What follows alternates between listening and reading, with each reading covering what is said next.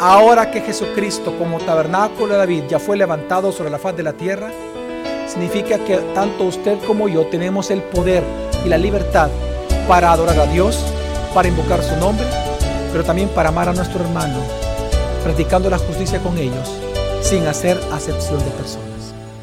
Bienvenido a Gracia y Verdad, un espacio donde aprenderemos sobre la palabra de Dios a través de las prédicas del pastor Javier Domínguez, pastor general de la iglesia Gracia sobre Gracia. En esta ocasión con el tema El Evangelio en Amós, parte 3. Ahora, y por último, en la cuarta parte del libro de Amós, que es una parte muy pequeña que comprende siempre el capítulo 9, si usted me acompaña al capítulo 9 de Amós, del versículo 11 al versículo 15, Dios promete una restauración sin precedente en el libro de Amós. Y así termina el libro. Esta es la cuarta parte del libro. La cuarta parte del libro es la promesa de restauración que Dios hace. Ahora, leamos qué es lo que Dios promete porque es sumamente importante e interesante. En primer lugar, dice Amós 9 del 11 al 12. En aquel día levantaré el tabernáculo caído de David. Solo eso lo hace interesante la profecía. Dice, en aquel día levantaré el tabernáculo caído de David repararé sus brechas, levantaré sus ruinas y lo reedificaré como en tiempo pasado, para que tomen posesión del remanente de quién? De Edom y de todas las naciones donde se invoca mi nombre, declara el Señor que hace esto. Y esta profecía de restauración es impresionante de muchas formas. ¿Por qué? principalmente porque Dios no solamente está prometiendo restaurar a Israel, sino que Él está prometiendo que Él va a tomar un remanente de Israel, pero también va a tomar un remanente de todas las naciones de la tierra, de los gentiles. Va a tomar para ser su pueblo. Y esto es impresionante de verdad aquí. Dios está diciendo en esta profecía de que Dios va a tomar un remanente de Israel pero de cada tribu, lengua y nación también va a tomar un remanente. Personas que van a terminar invocando el nombre de quién? Del Señor. Pero lo que Dios dice es que Él lo que va a hacer para lograr que de cada tribu, pueblo, lengua y nación, judío y gentil, sea un solo pueblo que invoque el nombre de, de Dios, lo que Él haría era levantar el tabernáculo de quién? De David. Entonces, ¿Qué es lo que está diciendo Dios? ¿Qué es el tabernáculo de David?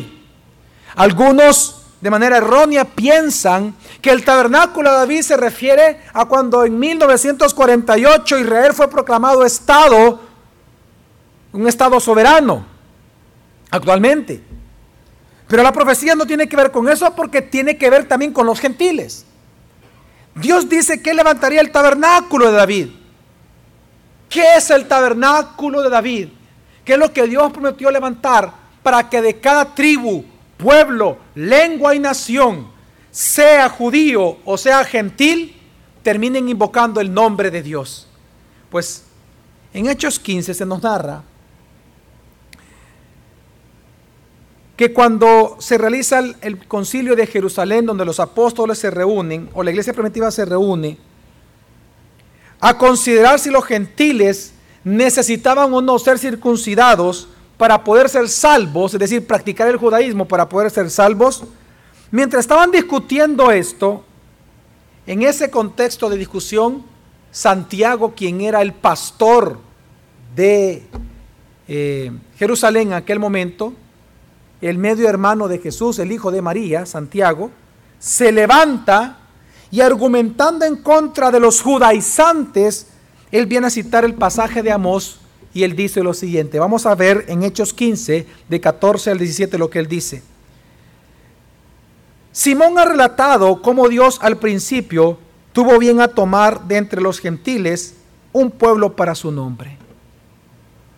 Y con esto, es decir, que el que Dios haya tomado de los gentiles un pueblo para que adore su nombre, él dice, y con esto concuerdan las palabras de los profetas, tal como está escrito.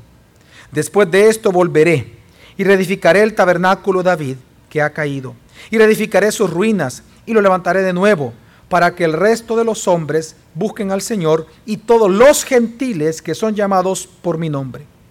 Hermanos y hermanas, Santiago, inspirado por el Espíritu Santo, está confirmando que esta promesa de Dios levantar el tabernáculo de David para salvación de judíos y gentiles comenzó su cumplimiento con el aparecimiento de Jesucristo sobre la faz de la tierra. Hermanos y hermanas, el gran tabernáculo de David que Dios iba a erigir para salvación de las naciones tiene un nombre. El tabernáculo de David es Jesucristo. Y con él comenzó la restauración. Y con él comenzó, con Jesucristo, esta etapa de que ahora de toda tribu, pueblo, lengua, nación, ahora la gente está invocando el nombre de Jesús a causa del Evangelio predicado, porque Él murió y resucitó por nosotros después de la cruz del Calvario. Por eso ahora vemos que en cualquier nación, en cualquier tribu, se puede estar invocando el nombre de Jesús, porque el tabernáculo de David ya fue erigido. La época de invocar el nombre de Dios ya fue inaugurada con la venida de Jesucristo. Y con su segunda venida va a ser consumada. Va a venir juicio sobre los que no creyeron en Jesús, pero va a venir promesas eternas cumplidas para nosotros los que sí hemos creído por gracia del Señor. Amén. Así que la idea central del libro de Amós, si nos damos cuenta, es que Dios anuncia sus juicios, es cierto, a las naciones, a Israel, a su pueblo rebelde, pero los promete restaurar a cada uno de ellos. A los que arrepentidos invoquen su nombre cuando el tabernáculo ahí fuere levantado. Pero hermanos y hermanas, eso nos dice mucho entonces a nosotros. Ahora que Jesucristo como tabernáculo de David ya fue levantado sobre la faz de la tierra, significa que tanto usted como yo tenemos el poder y la libertad para adorar a Dios, para invocar su nombre, pero también para amar a nuestro hermano, practicando la justicia con ellos, sin hacer acepción de personas. Amén. Porque en Cristo ya no hay judíos ni gentiles, ya no hay griegos ni escitas, sino que todos somos uno, una sola familia delante de nuestro Señor.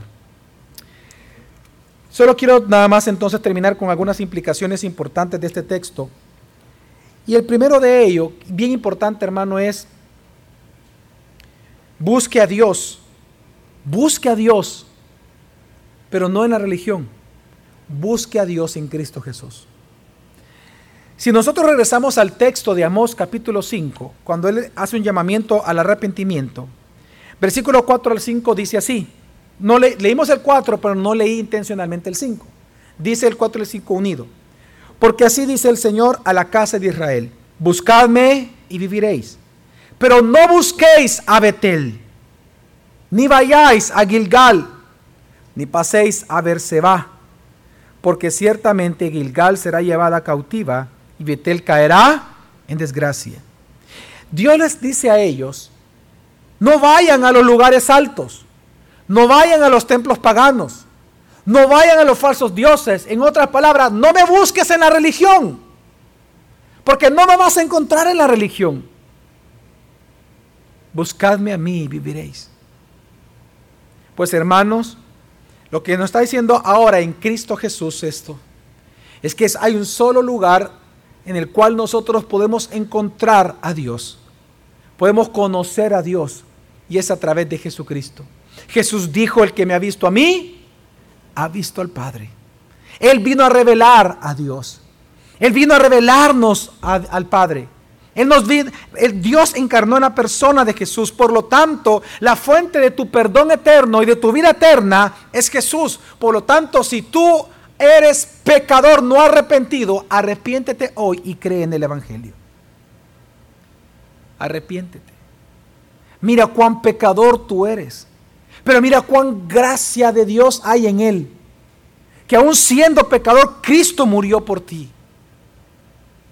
Y por lo tanto, si tú crees en Él hoy, y si tú te arrepientes de tu pecado y te conviertes al Señor, Él perdonará tus pecados y te dará vida eterna, porque Él dice, buscadme y viviréis. Y hasta el día de hoy, esa promesa está vigente en Cristo Jesús. Porque Cristo existe, la gracia existe, la gracia es derramada sobre aquel que la quiera. Amén. Y a los creyentes que nos dice esto también, que si usted ha estado envuelto en una iglesia en donde el cristianismo se centra en rito, si la iglesia se centra en ritos, en pactos con dinero, en la metafísica del lenguaje, yo declaro, yo decreto, yo digo esto, yo arrebato, yo, etcétera.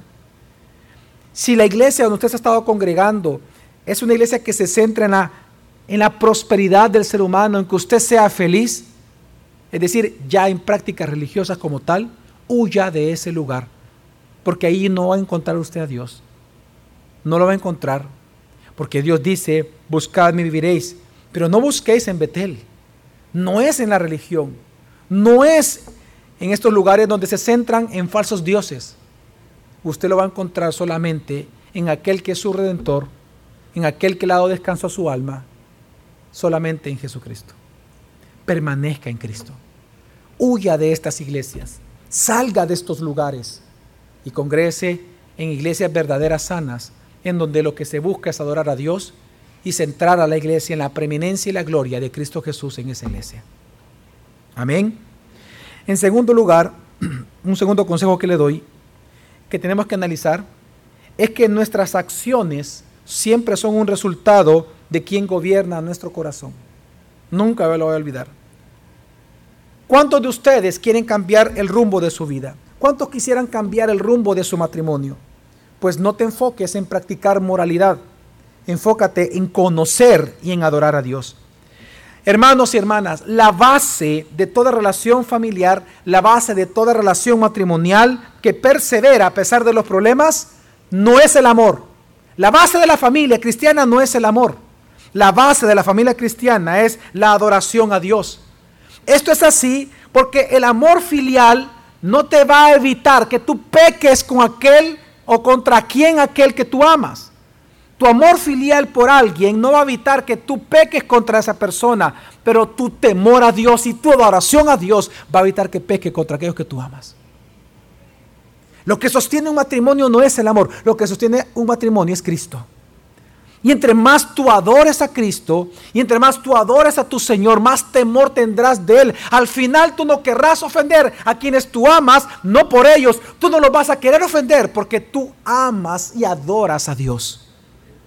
La base de la familia, la base de relaciones matrimoniales, la base de relaciones familiares es la adoración, no el amor, no el sentimiento. Es nuestra adoración a Dios.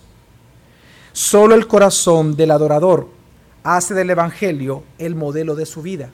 Solo los que adoran al Señor genuinamente hace del Evangelio el modelo para su vida. Pablo dijo, sed imitadores de mí como yo de Cristo. Solo cuando usted adora usted hace del Evangelio de Cristo su modelo de vida. Y en tercer lugar, tercer consejo, a los que están sufriendo en esta mañana, solo quiero recordarles algo.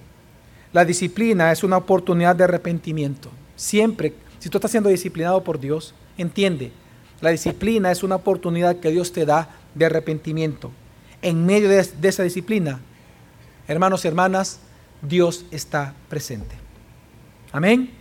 La frase que más se repite en los capítulos 3 y 4 es, pero no os habéis vuelto a mí. Lo que Dios está mostrando es que la intención de Dios de quebrantar a su pueblo, de castigar a su pueblo con su pecado, por su pecado, es para que disfruten de la gracia de Él una vez más. Cuando Pedro fue pedido por Satanás para ser zarandeado, Jesús le dijo, yo le he pedido a mi Padre una sola cosa,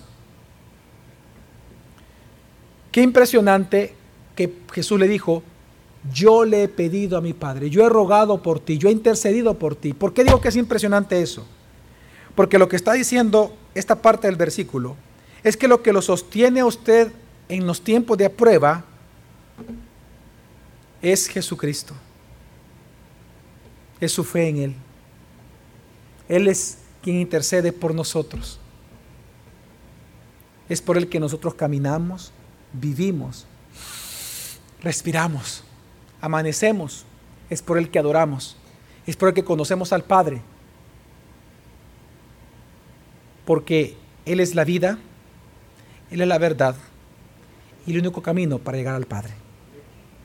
Solamente Jesucristo. Así que cuando usted sea disciplinado, ponga su esperanza en la gracia de Dios mediada por medio de Jesucristo, porque Él es el tabernáculo de David, en quien Dios prometió reedificar a su pueblo. Por lo tanto, Jesús es el tabernáculo de David, en donde su matrimonio, su familia y su propia vida va a ser reedificada solamente en Cristo Jesús y solo a Él sea la gloria. La próxima semana continuaremos aprendiendo más sobre la palabra de Dios. Gracia y verdad con el pastor Javier Domínguez es una producción de la iglesia Gracia sobre Gracia. Puedes encontrar más recursos como este en nuestra página web graciasobregracia.org.